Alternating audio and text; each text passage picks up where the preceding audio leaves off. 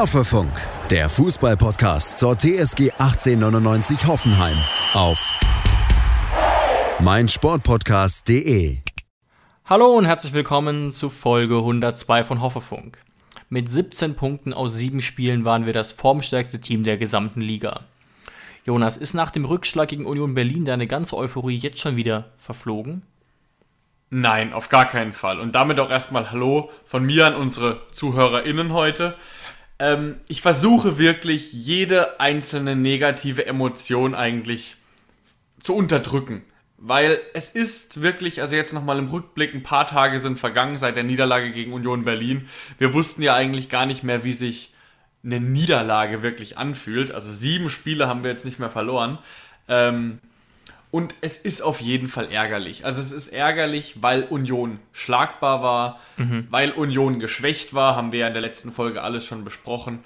Ähm, wir hätten sie schlagen können, trotz der guten Heimbilanz der Unioner. Ähm, tabellarisch wäre es natürlich der ultimative äh, sechs Punkte Boomer gewesen, der uns dann nach vorne gebracht hätte. Aber mein Gott, also deswegen lasse ich mir jetzt ganz bestimmt nicht die gute Stimmung äh, vermiesen, die, die wir in dieser Saison uns wirklich erarbeitet haben. Ja, mir geht es jetzt auch so 48 Stunden nach dem Abpfiff, kann man sich jetzt wieder so ein bisschen besinnen und muss ja auch rational bleiben. Nach einer wirklich sehr, sehr guten Serie sollte man sich von einer Partie nicht runterziehen lassen, aber ich stimme dir zu und das will ich gar nicht ausblenden. Wir hatten sehr gute Voraussetzungen bei Union Berlin, haben mit Avonie und Marvin Friedrich zwei sehr, sehr wichtige Spieler gefehlt. Berlin hat jetzt auch nicht unbedingt ähm, überragend gespielt, also das kann man auch nicht äh, äh, äh, sagen und wir haben halt leider auch geführt. Nichtsdestotrotz, 19 Spiele, 31 Punkte, Platz 4 ist mehr, als man vor der Saison erhofft hätte. Aber ich glaube, jeder weiß, was auch möglich gewesen wäre gegen ähm, die Eisernen. Ja, und ich finde es einfach so bemerkenswert, wenn man jetzt mal auf die Tabelle guckt.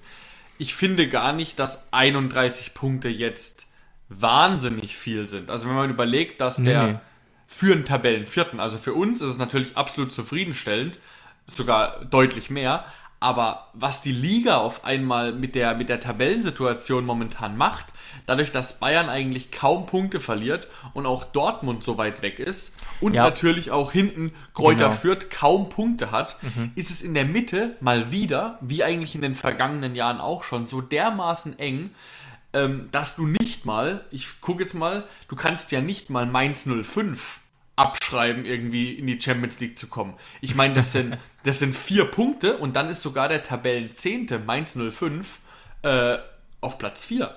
Also der, die erste kleine Lücke, die entsteht, ist dann natürlich zwischen Platz 10 und 11, zwischen Mainz und Bochum, da liegen vier Punkte. Aber sind wir mal ehrlich, ich glaube, Bochum spielt eine hervorragende Saison und ist sehr zufrieden momentan mit den 23 Punkten.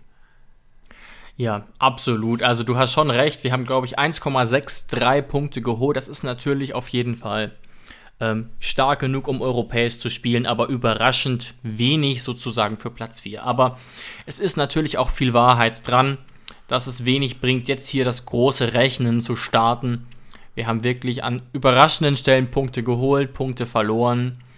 Und ähm, wie gesagt, trotz guter Voraussetzungen, trotz eines guten Startes, und damit können wir ja auch eigentlich ins Spiel reingehen, hat es nicht sollen sein. Denn meine These wäre, wir waren am Anfang deutlich besser im Spiel. Mhm. Ähm, Union war am Anfang einfach unterlegen und wir gehen dann ja sogar noch in Führung. Zwar ähm, mit ein bisschen Glück, aber haben natürlich, und das will ich nicht vergessen, immer noch diese große, große Chance durch Stefan Posch, die Andreas Luther da leider sehr gut rausfischt. Also das Momentum war eindeutig bei uns und dann führen wir ja auch.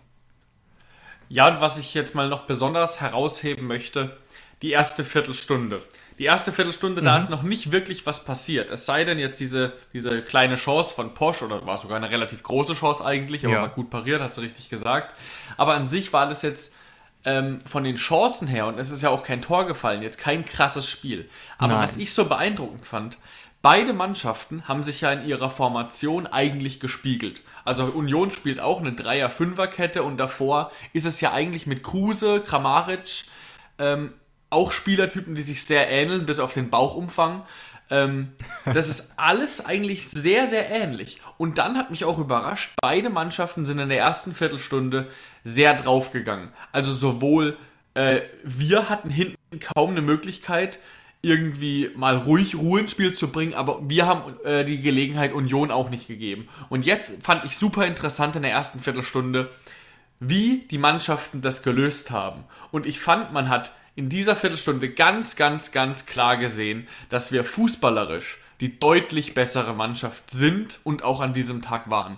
Wie wir uns da manchmal hinten raus kombiniert haben, ähm, obwohl drei, vier Unioner Spieler uns bedrängt haben. Ich erinnere dich noch daran, wie oft Olli Baumann, also das macht er ja mittlerweile oft, aber wie oft Olli Baumann den Ball bekommen hat mhm. und dann wieder Posch oder Vogt oder Richards den Ball kurz gespielt hat und wie wenig trotzdem passiert ist hinten raus. Also da unsere Klasse, unsere individuelle Klasse im Kurzpass war einfach so viel besser als die von Union Berlin ähm, eine passende Situation, um zu erläutern, dass es bei Union Berlin eben nicht ganz so geklappt hat und dass vor allem auch Lute ein deutlich schlechterer Fußballer ist als Olli Baumann.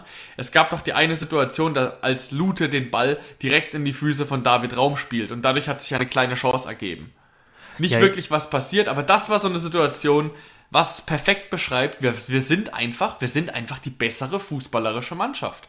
Und deswegen wird es jetzt ganz interessant sein für uns zu arbeiten, wieso wir trotzdem verloren haben.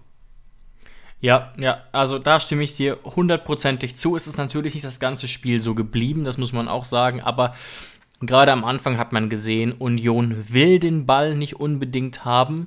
Wir haben trotzdem äh, Union ab und zu den Ball gegeben, hatte ich das Gefühl. Und dann hat es auch nicht so gut funktioniert. Die Szene, die du gerade angeführt hast, passt da eigentlich perfekt.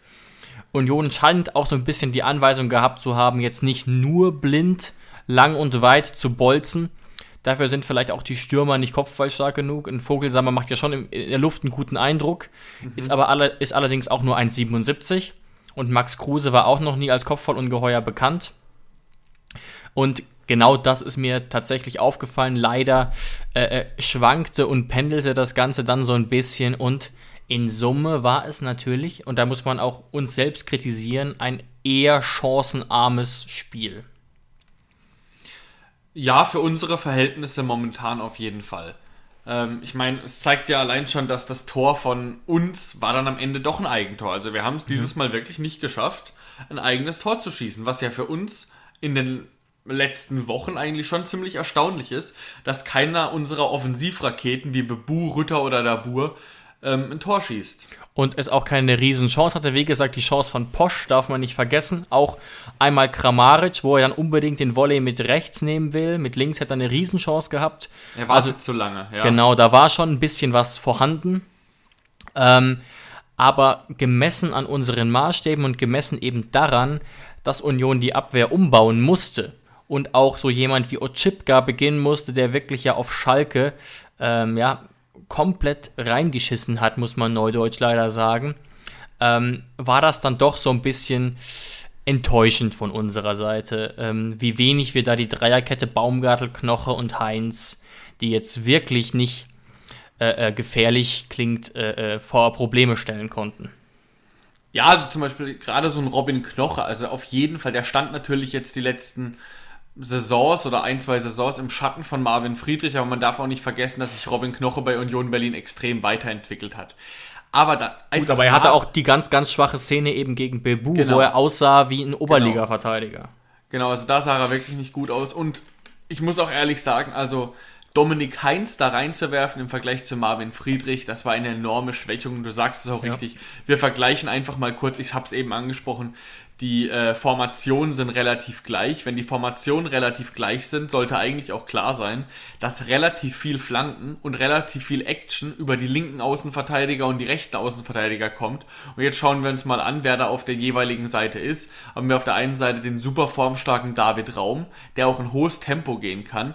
Und auf der anderen Seite Ochipka, der, was weiß ich, wie alt der ist, wie alt wird der mittlerweile sein? 32, 33. Viele Schalke haben dem letztes Jahr auch die äh, ähm, die Kompetenz für die Bundesliga abgesprochen. Ja. Oder also, und dann hast du auf der anderen Seite Trimmel, der natürlich auch ein guter Verteidiger ist, ein super Spieler, Führungsspieler, aber der kann natürlich auch nicht das Tempo gehen, was in Akpoguma noch gehen kann. Null.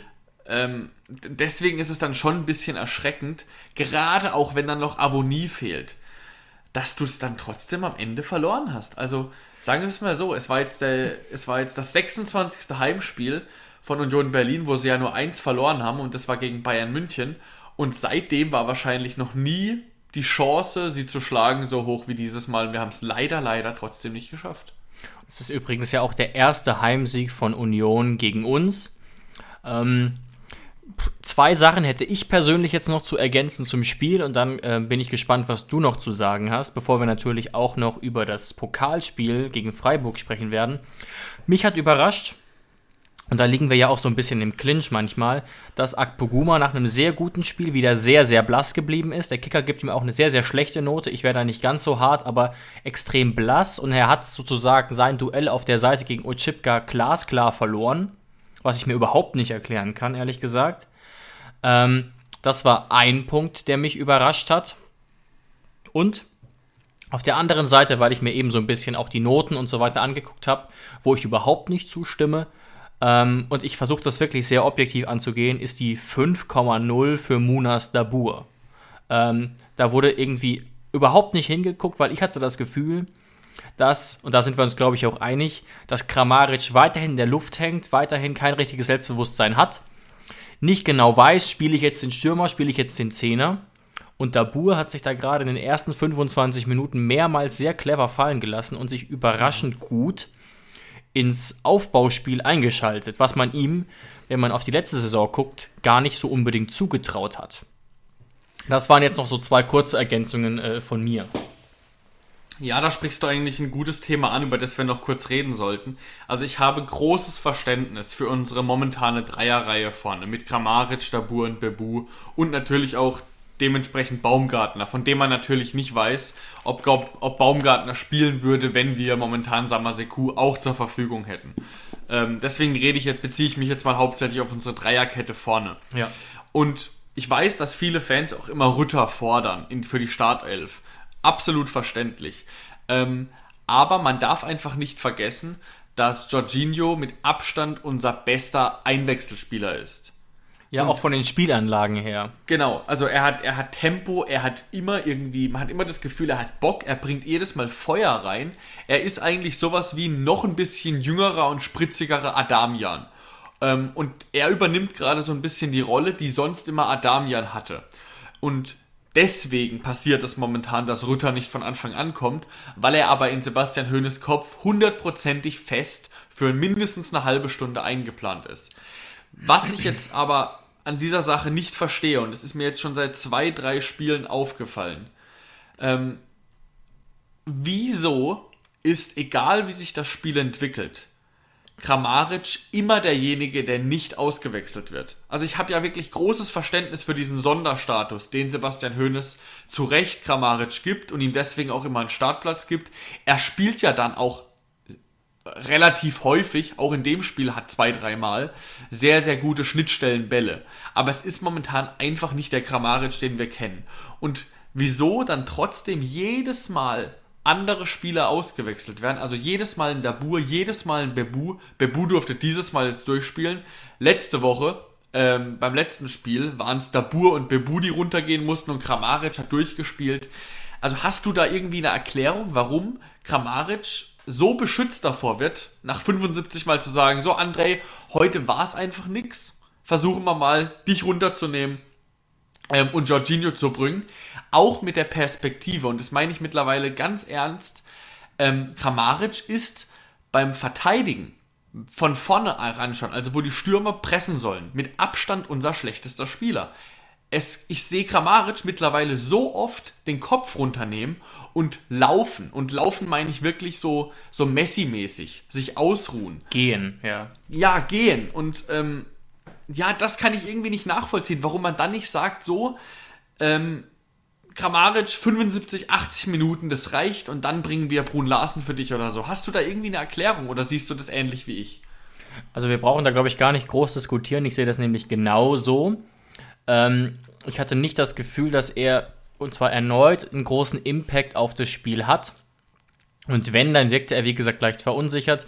Die einzig mögliche Erklärung wäre eben diese diese alte Logik sozusagen, das ist eben unser spielstärkster Spieler und der ist am ehesten noch in der Lage, so einen Ball aus 19 Metern irgendwie ins, ins Lattenkreuz zu, zu hämmern, was vielleicht auch kein völliger Unsinn ist, ne? Aber gerade Stichwort Leistungsprinzip, das Hönes ja auch häufiger erwähnt und eben ähm, da auch das Stichwort, dass man keinen Sonderstatus für Spieler haben sollte, muss er zumindest mal darüber nachdenken, wenn wir jetzt eben dieses doch äh, äh, gewisse Luxusproblem haben, dass am Ende zum Beispiel ein Adamian äh, äh komplett draußen sitzt, 90 Minuten, was okay ist angesichts seiner Leistungen, aber es ist einfach krass, dass wir sozusagen offensiv wechseln müssen und er trotzdem draußen sitzt.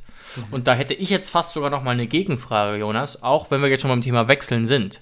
In der 89. Minute bringt Sebastian Hoeneß Stiller für Geiger und Rudi für Posch. Hat dich das auch überrascht oder kannst du dir da erklären, was da der Gedanke dahinter war? Also für die letzten fünf Minuten diesen Doppelwechsel zu machen. Ich glaube, der Gedanke war, zwei frische, giftige Spieler reinzubringen, die in den letzten Minuten, wenn Union Berlin vielleicht so versucht, ein bisschen den Ball von links nach rechts zu schieben ähm, oder Zeitspiel zu machen, die trotzdem noch Luft haben und auch natürlich auch die Giftigkeit haben, ähm, sich den Ball zurückzuerobern. Mhm. Also das kann Stiller, das kann Rudi auch. Ich sage jetzt aber auch ehrlich, wir hatten da, wir hatten da erst viermal gewechselt. Das heißt, in der 89. Minute hättest du ruhig nochmal wechseln können. Und warum da nicht entweder zusätzlich noch Adamian rein für Kramaric? Weil, sind wir mal ehrlich, natürlich kann ein Kramaric am Ende noch ein Tor schießen. Aber wenn es geht ja auch ein bisschen um den Fairness-Gedanken. Wenn es Kramaric 89 Minuten nicht schafft, einen vernünftigen Torabschluss zu machen, geschweige denn ein Tor zu schießen, warum sollte dann Adamian nicht mal fünf Minuten die Chance bekommen? Ich meine, dann, dann würde man ja wirklich davon ausgehen, als könne Adamian kein Fußball spielen. Was ja wirklich nicht stimmt. Und ich weiß, ich weiß auch nicht, wie es momentan um Benny Hübner steht. Auch ein Wechsel in der 89. Minute zusätzlich ähm, zum Beispiel, was weiß ich, Dennis Geiger raus und dafür Benny Hübner rein, so ein bisschen Daniel van Beuten mäßig, einfach mal vorne rein. Also ich weiß wirklich, ich habe keine Ahnung, wie es momentan um ihn steht, ob er überhaupt nicht fit ist, ob er nicht mehr in der Lage ist, vielleicht so hoch zu springen wie früher, aber das ist, war doch früher und mit Abstand, mit Abstand offensiv unser, unser stärkster Kopfballspieler. Und ich finde, das hätte doch in, der letzten, in den letzten fünf Minuten doch wirklich mal was gebracht, da Benny vorne drin zu haben. Ja, darauf wollte ich eben hinaus. Typischerweise wäre eben gewesen, in dieser Phase des Spiels entweder einen kopfballstarken Spieler zu bringen oder eben einen offensiven wie Adamian. Die Möglichkeit wäre, hätte übrigens auch bestanden, äh, äh Nordfight zu bringen, falls Hübner wirklich immer noch nicht so weit ist, was ja durchaus sein kann. Genau. Wir haben ja auch den Platz auf der Bank, das hat ja Hönes auch schon mal erwähnt im Dezember dass das auch ein Grund war, warum Hübner schon im Dezember ständig auf der Bank saß. Es ist einfach nur aus meiner Sicht so ein kleines bisschen überraschend gewesen, aber Jonas, deine Gründe von eben ergeben natürlich schon Sinn. Ähm, das will ich gar nicht wegdiskutieren. Hast du vielleicht noch einen Punkt zum Spiel, der dir am Herzen liegt, bevor wir auf das Pokalspiel schauen wollen? Äh, eine Frage zu dem Thema gerade noch an dich. Mhm. Hast du noch im Kopf, welcher Spieler von uns sich dann in den letzten fünf Minuten denn offensiv Daniel van Beuten mäßig eingeschaltet hat. Richards? Ein Spieler von. Nein. Dann habe ich es nicht wenn mehr im Kopf. Wenn du es mir nicht glaubst, schau gerne nochmal nach, irgendwie bei Sky oder sonst irgendwas, wenn es da irgendwelche Möglichkeiten gibt, im Receiver sich das nochmal anzugucken. Es war Kevin Vogt. Das ist überraschend, weil er ja mittlerweile teilweise bei Ecken gar nicht mehr mit nach vorne geht. Und Kevin Vogt hat wieder meiner Meinung nach ein sehr, sehr gutes Spiel gemacht. Also. Notenbester ähm, Spieler, ja. Er hat eine wahnsinnige Ruhe hinten ausgestrahlt, hat viele Laufduelle für sich gewonnen. Es war, er hat sehr gute Pässe gespielt. Äh, Vogt für mich, für mich sogar noch besser als die 3,0. Da hätte ich ihm vielleicht sogar eine 2,5 gegeben. Ähm, bei einem Sieg natürlich noch besser, das muss man natürlich einberechnen. Aber bei aller Liebe, ich glaube, Kevin Vogt hat sich da ein bisschen beflügelt gefühlt ähm, von der Pressekonferenz, wo er so ein bisschen mit Holger Klim gewitzelt hat darüber, dass er vielleicht sogar jetzt gegen Union Berlin schon direkt trifft. Aber bei aller Liebe, Kevin Vogt kann sehr vieles. Es ist einer unserer besten Spieler. Aber wenn er eins nicht kann, dann sind es offensive Kopfballduelle gewinnen. Also, lieber Kevin, wenn du zuhörst, belehr mich gerne eines Besseren. Aber was ich bis jetzt gesehen habe, ist offensiv bei Eckbällen braucht er trotz seiner 1,94 nicht mit vorgehen. Ja, gut, vielleicht ist er ja besser äh, bei Distanzschüssen. Warten wir mal die nächsten Spiele noch ab. Ja, Irgendwann ja. muss er ja mal einen reinmurmeln, sollte man meinen. Ähm, also ich hätte tatsächlich nur noch einen letzten Gedanken, den ich auch beim Spiel erwähnen will. Union hat das wirklich solide mhm. gemacht, stand auch ähm, ziemlich gut dafür, dass sie eben die Abwehr umbauen muss. Das muss man nochmal betonen. Trotzdem ist es mir auch wichtig zu sagen, dass das natürlich ähm, Glückstore wäre ein, wäre ein zu hartes Wort, aber dass das schon äh, auf eine gewisse Art und Weise kuriose Tore waren. Da möchte ich allerdings das 2 zu 1 schon loben. Das war sehr schnell. Ähm, da waren wir auch ein bisschen überrumpelt von diesem Spielzug der Berliner, wo dann auch Geraldo Becker am Ende nochmal mhm. richtig gewirbelt hat. Da ja. wurde mir auch selber am TV fast ein bisschen schwindelig. Allerdings gerade das 1-1 war meiner Meinung nach ein typisches äh, äh, Glückstor fast schon. Vogelsammer natürlich mit einer großen Chance, aber jeder, jeder sieht auf den ersten Blick, die wäre ohne die Hilfe von Baumanns Schulter leider, leider äh, äh, ist er da noch dran, niemals reingegangen. Ja, bist du da auf dem neuesten Stand? Ich dachte ja eigentlich, während der Sky-Übertragung ähm, wurde ja Olli Baumann das Eigentor gegeben. Mittlerweile sehe ich jetzt hier beim Kicker, dass Vogelsammer das Tor bekommen hat. Ich würde sagen, im Zweifel vertrauen wir ähm, den Journalisten vom Kicker. Aber aus meiner Erinnerung ist es eigentlich so, wenn der Ball aus dem mhm. Tor gesprungen wäre und der Torwart ihn unglücklich reinbefördert, gilt es immer als Eigentor. So war es zumindest in den letzten Jahren. Aber ich finde ja. es eigentlich schon schöner, in so einem Fall Vogelsammer das Tor zu geben. Ist mir im Endeffekt auch relativ egal. Ja. Auf was wir hinaus wollen ist, es war ein, wirklich ein schöner Kopfball, hätte ich Vogelsammer mit seinen 1,77 auch wirklich nicht zugetraut, auch wenn er ja. natürlich sehr, sehr frei war. Aber ja. er stand da sehr schön in der Luft, hat sehr schön Druck hinter den Ball bekommen. Ähm, also sagen wir es mal so, er hätte sich das Tor auch verdient gehabt, aber dass er natürlich dann ganz klar rausspringt und nur durch den Rücken oder die Schulter von Olli reingeht. Sehr, sehr bitter. Genau, für uns, ja. Abschließende Frage, bevor wir dann wirklich in die Zukunft gucken und auf das DFB-Pokal-Achtelfinale, wo ich mich sehr darauf freue. Findest du tatsächlich, dass die drei Punkte, jetzt mal einfach nur eine Ja-Nein-Frage, sind die drei Punkte für Union Berlin verdient? Kann man so nicht sagen. Und ich glaube, das haben ähnlich auch die meisten Journalisten gesagt, dass da wäre schon die Punkteteilung äh, äh wahrscheinlich gerechter gewesen. Gerade auch, weil wir führen und auch da wieder, ich habe es betont, sehr, sehr guter Spielzug von Berlin zum 2 zu 1. Aber auch da wird der Ball eigentlich von Geiger an die Latte abgefälscht, der den Ball da schön blockt. Und dann ist Prömel zwar sehr wach, aber hat natürlich auch Glück, dass er ihm direkt vor die Rübe fällt. Ne? Genau, also relativ ähnlich ist mir auch meine Einschätzung. Wenn ich mich jetzt ganz frei entscheiden müsste, und ich hoffe, ich bin da jetzt nicht zu ähm, habe da zu sehr meine blaue Brille auf. Aber ich hätte sogar unsere Mannschaft einen Tick besser, stärker gesehen über die meisten Phasen des Spiels. Aber daher, dass wir eben unser Offensivspiel dieses Mal nicht so ganz auf die Kette bekommen haben und es Union und Berlin auch teilweise wirklich gut verteidigt hat, gute Spielzüge gemacht hat, würde ich auch sagen, mit einem 1 zu 1 hätten wirklich beide Mannschaften leben können.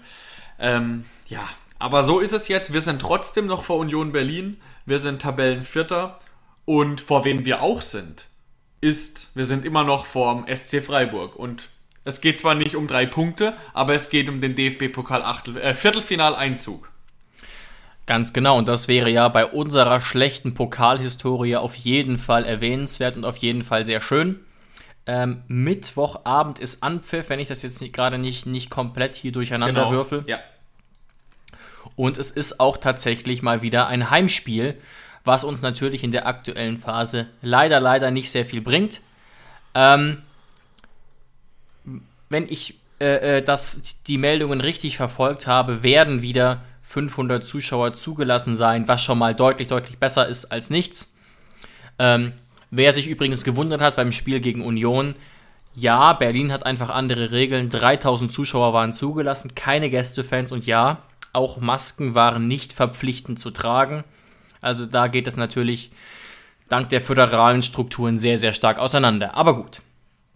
Lass uns das nicht vertiefen, sondern ein bisschen über das Spiel gegen Freiburg reden. Freiburg ja mhm. weiterhin sehr, sehr gut insgesamt mit äh, 30 äh, Punkten aus 19 Spielen und Platz 6. Aber ich erkenne schon einen leichten Abwärtstrend, muss ich sagen.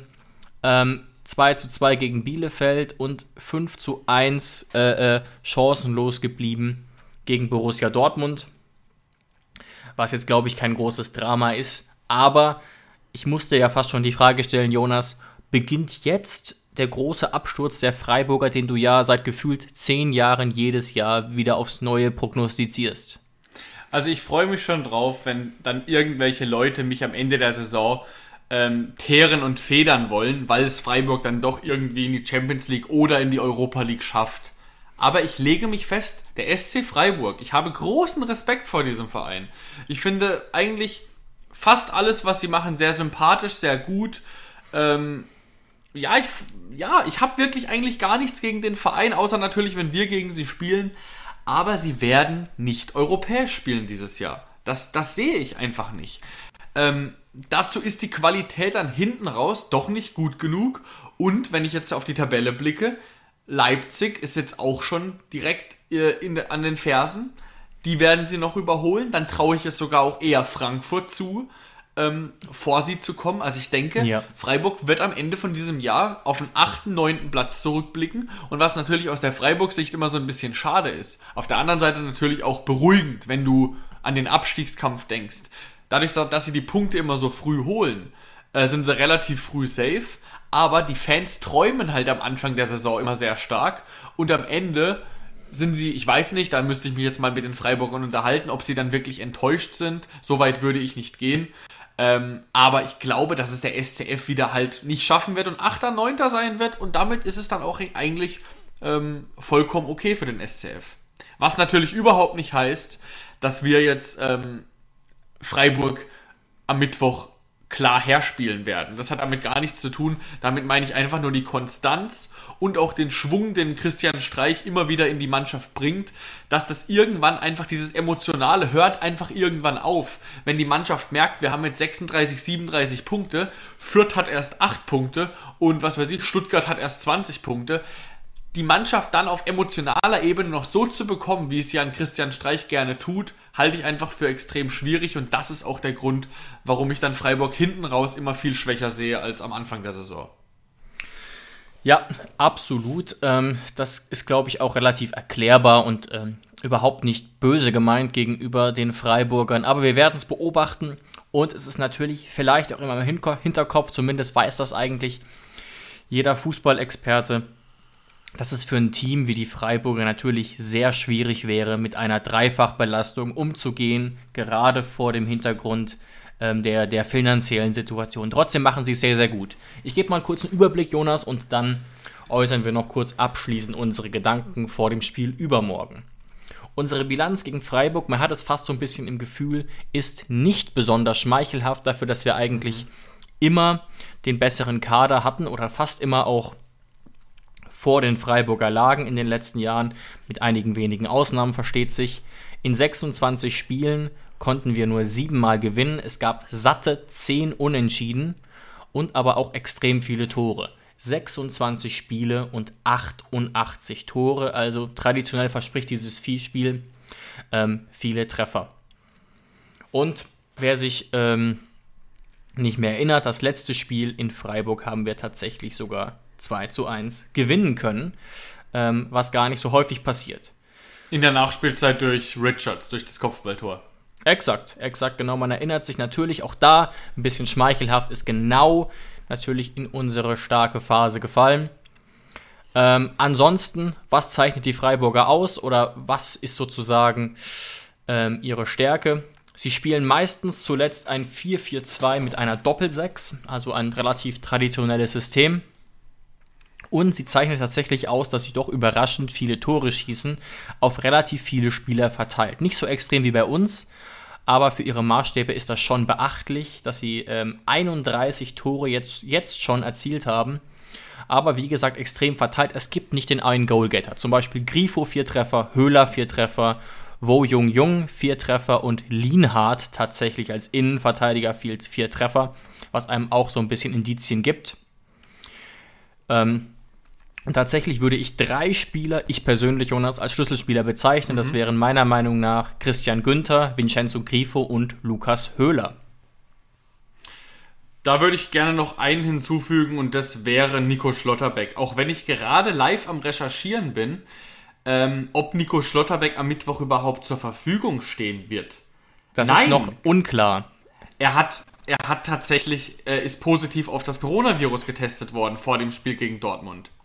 Ja, und das wird natürlich wahrscheinlich nicht reichen, aber man muss ehrlich gesagt auch sagen, das ist ja aktuell nicht klar. Sollte Schlotterbeck geboostert sein und einen sehr milden Verlauf haben, mhm. wer weiß, was da nicht alles möglich ist, aber es spricht schon vom zeitlichen Ablauf her dafür, dass er nicht auflaufen kann. Ebenso übrigens ähm, wie Mark Flecken, sehr wahrscheinlich, ähm, sodass da durchaus ein bisschen umgebaut werden muss. Und das ist vielleicht auch ein interessanter Hinweis, denn Benjamin Uphoff hat ja gegen Bielefeld überhaupt keine gute Figur gemacht und mhm. ja, man muss es so sagen, extrem gepatzt. Stimmt, er hat gepatzt, muss man so festhalten. Also dieser, dieser Schuss da ins kurze Eck, da sieht er gar nicht gut aus. Und ähm, jetzt auch fünf Gegentore gegen Dortmund. Also sagen wir es mal so, ich denke, Uphoff wird nicht gerade vor Selbstbewusstsein strotzen. Ähm, also das kommt uns dann wirklich sportlich sehr, sehr entgegen, dass Marc Flecken nicht dabei sein wird. Ähm, weil Marc Flecken, man glaubt es gar nicht von seinem Namen her, aber auch Marc Flecken ist, was viele Statistiken angeht. Oh ja. Bei vielen Statistiken sogar der beste Bundesliga-Torwart aktuell. Also ja. bei vielen Sachen ist Olli Baumann vorne, bei vielen Sachen auch zum Beispiel Jan Sommer, der auch eine super, super Saison spielt. Wenn man daran denkt, wo Gladbach wäre ohne Sommer. Ähm, aber auch Flecken gehört tatsächlich dazu und das ist eigentlich ein, ein sehr starker Rückhalt und den kann Uphoff eigentlich nicht so leicht ersetzen. Ganz genau. Ähm, und da muss man jetzt mal sehen, in welcher Verfassung die Freiburger uns da antreffen werden. Sie haben auf jeden Fall sich da enorm stabilisiert. Es sind sicherlich eine Gefahr für uns. Ich habe auf die Bilanz bereits verwiesen. Aber da so einen eindeutigen Favoriten auszumachen aus objektiver Sicht ist, glaube ich, ehrlich gesagt, extrem, extrem schwierig. Mein, doch, ich, ich, würde, ich würde fairnesshalber doch erwähnen, dadurch, dass es in Sinsheim ist, das Spiel, und dadurch, dass wir den Freiburgern sozusagen mhm. ihr Heimrecht wegnehmen, in Anführungszeichen, würde ich dann doch sagen, dass wir leichter Favorit sind. Gut, das kann man natürlich statistisch belegen, weil wir eine so gute Heimquote immer noch haben. Ja. Ähm, aber, aber das gehört auch zur Wahrheit dazu. Ich kann jedem hier versprechen, mit Brief und Siegel, weder das 5 zu 1 gegen Dortmund noch jetzt das 2 zu 1 gegen Union Berlin von unserer Mannschaft wird sich, aus, wird sich auf das Spiel am Mittwoch auswirken. Das kann ich wirklich versprechen. Also keine Mannschaft ist nach diesem Spiel so gebrochen, auch nicht die Freiburger. DFB-Pokal nee. sind generell eigene Regeln, dann ist es noch so eine Art Baden-Derby. Ähm, also da wird jede Mannschaft wirklich mit vollem Schwung reinkommen. Und so das letzte Thema, was wir noch gerade kurz zwei, drei Minuten bereden könnten, ist, was wird eigentlich Sebastian Hoeneß tun? Wir schauen, wir haben jetzt gerade eine, eine spannende Phase in der Bundesliga, gerade gegen Union Berlin, ein Sechs-Punkte-Spiel leider verloren. Am Samstag wird ja auch wieder ein Sechs-Punkte-Spiel kommen. Obwohl Sechs-Punkte-Spiel, vielleicht ist Start zu Dortmund ein bisschen weit weg, äh, aber auf jeden Fall mal ein sehr wichtiges Spiel gegen Borussia Dortmund. Ähm, und jetzt spielst du am Mittwoch eben gegen Freiburg. Werden wir irgendwelche irgendwelche Rotationen sehen in der Startelf? Glaubst du wirklich, dass, dass Sebastian Hönes da re reagiert? Oder wird er eher Leute vielleicht dann gegen Dortmund schonen? Was ist da deine Prognose? Ganz schwierig, ganz schwierig zu sagen. Ich habe mir jetzt auch mal kurz überlegt, was ich da gegebenenfalls tun würde. Ähm, aber ich sehe auch hier keinen so großen Spielraum und fände die große Rotation persönlich unsinnig. Und es gibt meiner Meinung nach zumindest auch so ein paar Kandidaten, die für die Startelf jetzt gar nicht wirklich in Frage kommen, wie natürlich Nordfight, Hübner, Bischof, Adamian, Brun Larsen, all die sind eigentlich jetzt keine echte Option, keine echte Alternative, würde ich jetzt mal so hart sagen. Und wir haben ja auch mit Samaseku immer noch jemanden, der abwesend ist. Grillitsch dürfte Corona-bedingt weiterhin ausfallen. Pavel natürlich, Robert Sko. Also ähm, auf allen Positionen ist es gar nicht so äh, stark möglich. Aber eine Sache würde ich persönlich auf jeden Fall ändern, Jonas, und das ist, ich würde Angelo Stiller beginnen lassen. Ja. Und vielleicht sogar zusammen mit Geiger, um da so ein bisschen das Mittelfeldzentrum zu stärken. Mir hat das mit dieser, Situ mit dieser Formation da mit Kramer und Baumi so in den Halbräumen nicht so gut gefallen. Du sprichst mir aus der Seele. Gerade, äh, mit deinem letzten Atemzug gerade wollte ich eigentlich genau diesen Wechsel auch prophezeien und sagen, ähm, ich würde gerne wieder mit dem Wechsel Stiller für Baumgartner ähm, zurück zur alten Formation kommen. Weil die Formation mhm. ändert sich zwar nicht krass, aber dadurch spielen wir eigentlich in den letzten zwei Spielen eher, ausgenommen der Fünferkette, Geiger auf der 6, dann davor Kramaric und Baumgartner und davor Dabur und Bebu. Ja. Wenn wir jetzt natürlich wieder Baumgartner rausnehmen, dann sieht es wieder ein bisschen anders aus. Dann hast du Mittelfeld zwei Achter, die direkt nebeneinander spielen, anstatt nur einer. Und davor eben drei Stürmer, die sehr flexibel agieren. Das gefällt mir tatsächlich ähm, vom Spielstil deutlich besser. Und dann hast du natürlich einen Baumgartner auch noch als Alternative, um ihn einwechseln zu, zu, äh, zu können. Und ich sag's dir ehrlich, warum dann nicht mal einen Baumgartner in der 75. Minute für einen Kramaric bringen? Ich weiß, es ist ein bisschen schwer, weil Kramaric dann auch unser bester Elfmeterschütze ist und vielleicht kommt, geht's ins Elfmeterschießen und so weiter. Ähm, deswegen weiß ich jetzt nicht, ob ich in dem Spiel Kramaric rausnehmen würde, aber es, du hättest dann mit Baumgartner natürlich auch noch eine ganz, ganz starke Alternative von der Bank, genauso wie Rutter, genauso wie Brün Larsen. Deswegen würde ich diesen Wechsel tatsächlich gegen Freiburg sehen. Weil natürlich auch ein Argument ist, DFB-Pokal sind einfach Knockout-Spiele. Und wenn du da gegen Freiburg zurückliegst, weil du vielleicht am Anfang ein bisschen zu offensiv agiert hast, ähm, dann ist es sehr, sehr schwer aufzuholen. Und deswegen wird mich da einfach von Anfang an die ein bisschen, bisschen defensiver, defensivere, giftigere Variante mit Stiller schon freuen. Absolut. Auch hier kann man sich natürlich auch vorstellen, dass offensiv noch was passiert, weil man eben hier mehr Freiheiten hat. Aber das wäre eben der Wechsel, den wir favorisieren würden. Wir werden es beobachten. Und zum Ende dieser Podcast-Folge habe ich noch zwei Informationen parat. Und zwar Tom Bischoff stand ähm, hat einen neuen TSG-Rekord aufgestellt. Mit äh, 16 Jahren und 201 Tagen war er der jüngste Hoffenheimer im Profikader aller Zeiten, löst damit Maxi Bayer ab. Und wir stehen wohl kurz vor der Verpflichtung von ja. äh, Justin Che vom FC Dallas, der doch ähm, ein Mann ist, der, der vielversprechend klingt, der auch so ein bisschen Druck machen könnte auf Stefan Posch, der jetzt aufgrund des Ausfalls von Kadajabek mehr oder weniger eine Stammplatzgarantie hat und zumindest, wie unsere Hörer schreiben oder auch auf Twitter so diskutiert wird, keinen so guten Job macht zuletzt. Und ich habe aber eher sogar das Gefühl, dass da der langfristige Ersatz für Richards steht. Mit Justin Che. Genau, das möchte ich nämlich vielleicht nochmal betonen. Man kann nicht unbedingt davon ausgehen, dass ein 18-Jähriger vom FC Dallas, der da zwar gespielt hat und der jetzt auch einmal für die Nationalmannschaft äh, äh der USA nominiert wurde, sofort ähm, in der ersten Mannschaft starten wird. Das wäre eher eine Überraschung meiner Meinung nach. Genau, aber auf jeden Fall äh, ein Junge mit Potenzial, der in der Vergangenheit auch schon mal ähm, an den FC Bayern ausgeliehen war und da auch mit FC Bayern 2 gespielt hat. Ich glaube, deswegen ist er vielleicht auch relativ gut mit Chris Richards vernetzt. Sind ja beides US-Amerikaner. Vielleicht hat da Chris mal einen Tipp gegeben, dass er doch mal zur TSG gehen sollte, weil man sich da relativ gut weiterentwickeln kann. Das könnte ich mir sehr gut vorstellen. Auf jeden Fall.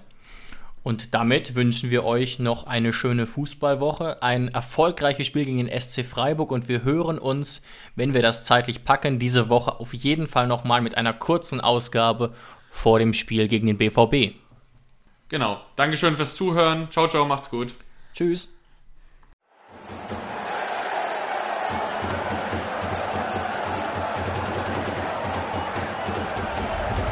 Hoffefunk der Fußballpodcast zur TSG 1899 Hoffenheim auf meinsportpodcast.de